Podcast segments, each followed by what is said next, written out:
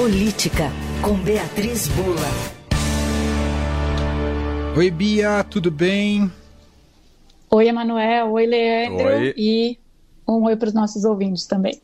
Bom, a gente já começa a semana com uma notícia importante, né, com desdobramento de uma operação né, que une política e polícia, né, investigação da Polícia Federal sobre a BIM paralela, que hoje mirou o filho de Jair Bolsonaro, o Carlos, não só ele, mas en, entre né, os, os que estavam na, nessa operação de busca e apreensão, também estava lá Carlos Bolsonaro, que não estava na residência em Angra dos Reis, né, está, foi, foi pescar com, com, com o pai.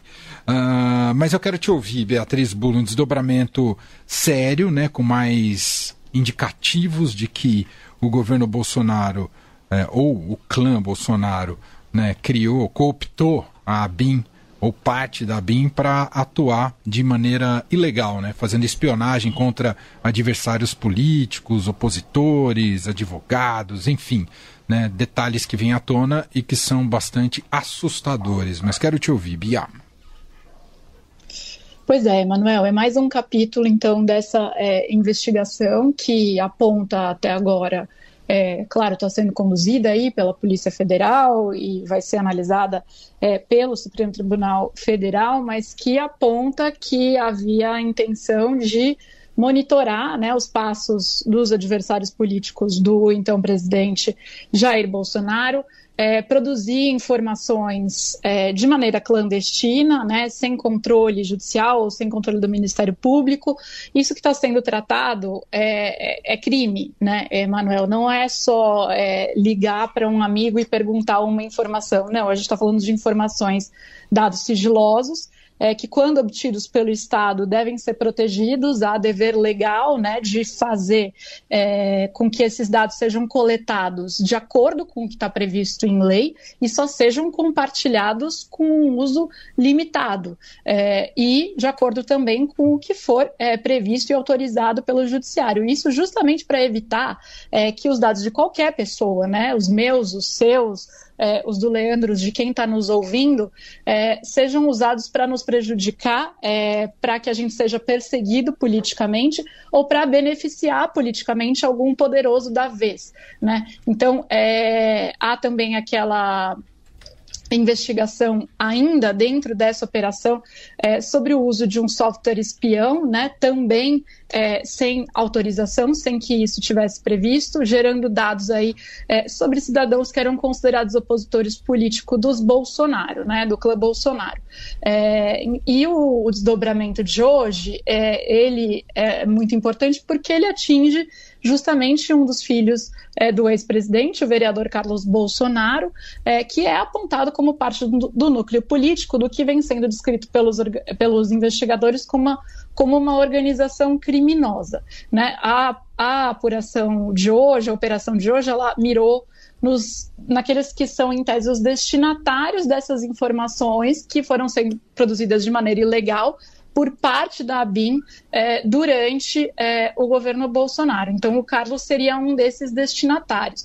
É, qual é um elemento, entre outros que são mencionados ali nos documentos de investigação, mas um forte elemento que é usado para embasar essa autorização de mandado de busca e apreensão, esse mandado que foi é, autorizado pelo ministro Alexandre de Moraes, do Supremo Tribunal Federal.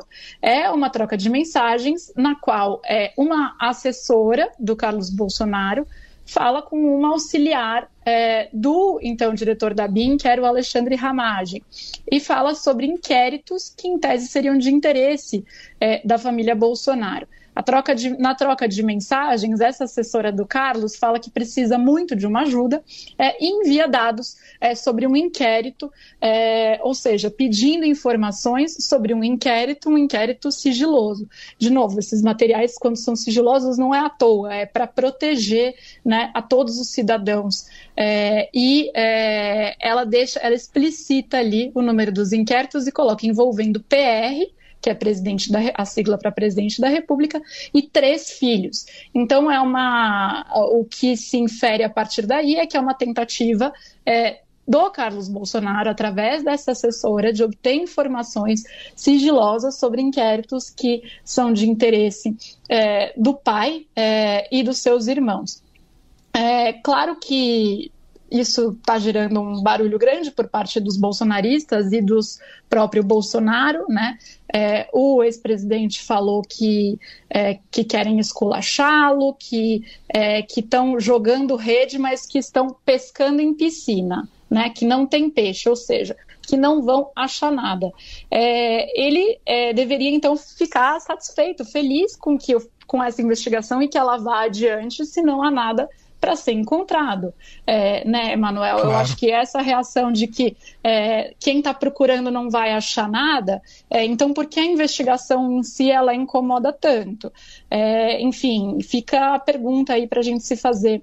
É, os filhos do, é, do, do Bolsonaro também estão aí dizendo que a coisas que são ilegais, que se fez a busca é, na casa do Bolsonaro em Angra para conseguir atingir a família inteira, uma vez que eles estavam lá reunidos, é, porque fizeram uma live aí no fim de semana. É, o fato é que é, é, é óbvio, se houve algum excesso por parte dos investigadores, que seja apurado, que seja é, essa questão seja dirimida pelo judiciário. É, mas o fato de irem fazer uma busca na residência do Bolsonaro, uma vez que o alvo da busca está nessa residência, é, sendo essa, tendo essa residência feito, sido autorizada, né, o local foi autorizado para que houvesse a busca por um, pelo judiciário, no caso, por um ministro do Supremo Tribunal Federal, não parece que há nenhum indicativo é, de ilegalidade é, até então. É, e lembrando que é, o, o, Bolsonaro diz, né, não tem peixe, estão pescando em piscina, mas ele mesmo levantou é, toda essa desconfiança com relação ao que ocorria é, em termos do sistema de informações do governo, lá na famigerada reunião ministerial, né, é, que teve aquele vídeo, enfim, que a, todo o, aquele show de horrores que derivou a partir dali, mas a, talvez a, uma, um dos pontos mais graves tenha sido justamente quando ele fala que os serviços de informação do governo não funcionavam e que a agência de informação dele funcionava melhor. Né? O que, que ele estava querendo dizer com isso? E lá em 2020 também, é, o Gustavo Bebiano, que foi um grande aliado do Bolsonaro durante a campanha, depois foi abandonado é, pelos bolsonaristas, mas chegou a ser ministro é, chefe da Secretaria-Geral da Presidência, e, enfim, depois teve um entreveiro lá com o Carlos Bolsonaro, justamente se afastou da família, ele disse numa entrevista no Roda Viva na época que o Carlos tinha falou com ele sobre a intenção de montar uma BIM paralela.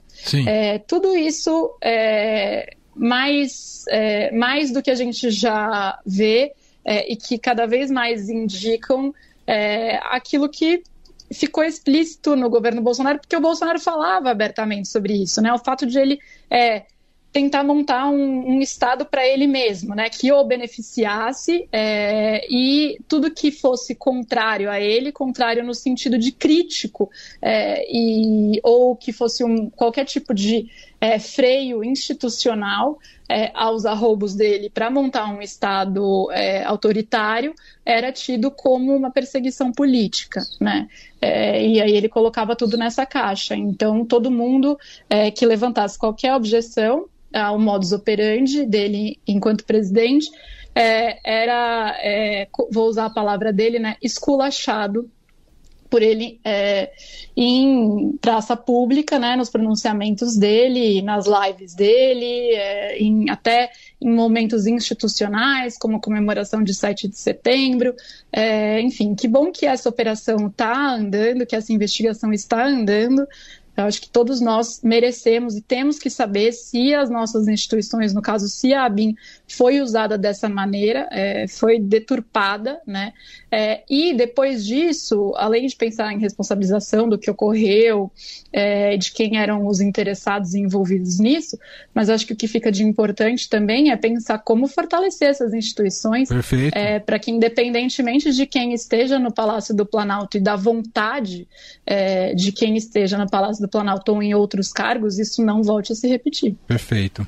Estes órgãos de Estado não, não, não tem que ser o máximo blindados né, de qualquer é, aventura né, política ou de projeto ideológico ou projeto de poder e, e, esse aspecto é muito assustador pensar que a BIM foi cooptada dessa maneira caso se comprove tudo aquilo que a Polícia Federal tem investigado e levantado de, uh, de evidências até este momento. Seguiremos acompanhando. Carlos Bolsonaro ainda não se pronunciou, mas tudo indica que ele deve depor uh, num prazo de três dias uh, à Polícia Federal para falar sobre essas suspeitas.